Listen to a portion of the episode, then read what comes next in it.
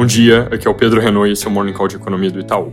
Começando pela China, hoje bancos chineses cortaram juros seguindo a redução da taxa de referência pelo Banco Central na semana passada, mas surpreendendo ao só fazer a parte que seria automática depois do movimento do BC, que é diminuir a taxa principal de empréstimos de um ano. A taxa de cinco anos, que é a mais importante para hipotecas, para o mercado imobiliário no geral, não mudou. Na nossa leitura, isso é sinal de que o governo não quer dar mais estímulos para o setor, aumentar o nível de estímulos, pelo menos não via esse mecanismo. Tem gente interpretando que não terem cortado essa taxa pode ser indício de que vão fazer alguma coisa diferente, algum estímulo mais específico, mas o fato até aqui é que o juro não caiu e mercados por lá sofrem com essa surpresa, num contexto de preocupação elevada com as empresas do setor, inclusive com a Evergrande de volta nos noticiários sobre falência. Uma interpretação complementar é de que o governo, via bancos, escolheu não cortar a taxa de cinco anos porque está num dilema entre amparar a economia e preservar a estabilidade financeira, e aí reduzir a taxa poderia afetar a rentabilidade dos bancos, e esse é um ponto sobre o qual o Banco Central já parece estar preocupado. Passando pelos Estados Unidos, o foco dessa semana vai ser política monetária no Jackson Hole, que é o seminário anual do Banco Central que começa na quinta-feira, um evento que já foi utilizado várias vezes no passado para discutir mudanças mais estruturais na conduta do Fed e que sempre tem apresentação de trabalhos importantes que às vezes acabam influenciando bastante o debate econômico.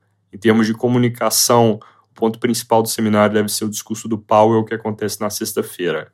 Antes dele, ao longo dos próximos dias, falam vários membros do FOMC. Aqui no Brasil, a semana começa como terminou a anterior, sem definição da reforma ministerial, que foi mais uma vez adiada. Havia bastante expectativa no meio político de que agora ia sair, porque o presidente Lula já viajaria novamente por vários dias para fora do país, mas o que aconteceu é que ele voou para a África sem bater o martelo, então o assunto ganha pelo menos mais alguns vários dias de indefinição. No noticiário do fim de semana e de hoje, um dos principais temas já batido é a insatisfação do Congresso com esse atraso nas nomeações e também sobre o que eu já mencionei aqui, atraso no pagamento de emendas parlamentares. O Estadão de ontem reporta, inclusive, que o governo bateu o recorde histórico de liberação de emendas no mês passado, mas o problema, segundo a CNN, é que as emendas estão sendo liberadas, mas não executadas. O dinheiro é autorizado, mas não sai do caixa, por assim dizer, não chega na ponta. Nesse contexto, a sinalização continua sendo de que a Câmara deve votar o arcabouço nessa semana, possivelmente amanhã, até porque, segundo o presidente Arthur Lira, o atraso no arcabouço não está ligado ao atraso nos ministérios.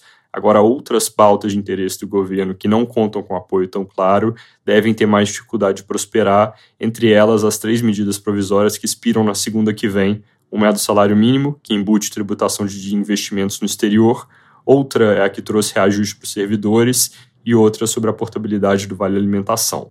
Sobre a primeira, lembrando, líderes da Câmara criticaram a inclusão da parte sobre tributar investimentos offshore num texto sobre salário mínimo e insistem que isso seja analisado em separado, então tem boa chance de aprovar a MP excluindo esse trecho que precisaria vir de novo via projeto de lei. Esses assuntos não são novidade dessa semana, tem um tempo que o noticiário está piorando nesse front, piorando no sentido de que está ficando mais clara a dificuldade de chegar no déficit zero prometido para o ano que vem. Agora, nos próximos dias, vai ser importante acompanhar como ficam os sinais dentro desse contexto de insatisfação continuada e com o presidente Lula e ministro Fernando Haddad fora do país. O ministro viajou junto com o presidente e o broadcast reporta que a ausência dele nesse momento é algo que preocupa membros da equipe econômica. Essas questões estão todas mais focadas na Câmara. No Senado, na pauta dessa semana, tem o projeto de lei do CARF, que já passou pela Câmara, é o que tudo indica, deve ser aprovado sem mudanças pelos senadores é provável que tenha parecer apresentado amanhã. Ele também é parte do ajuste fiscal do ministro Haddad, mas o tamanho da receita que viria dali é controverso. Ainda nos senadores, começa a série de audiências públicas sobre a reforma tributária na CCJ. No executivo, o destaque de hoje é que, segundo o jornal Globo, o governo estuda criar um novo imposto sindical obrigatório de até 1% da renda anual do trabalhador. Só lembrando, desde 2017, na reforma trabalhista, a contribuição obrigatória para os sindicatos, que correspondia a um dia de trabalho, passou a ser opcional.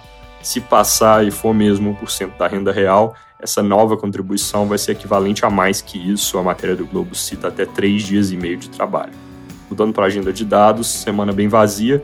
Daqui a pouco tem pesquisa Focus, e aí depois quase nada até sexta, quando sai confiança do consumidor e o IPCA 15 de agosto, que é o principal dado.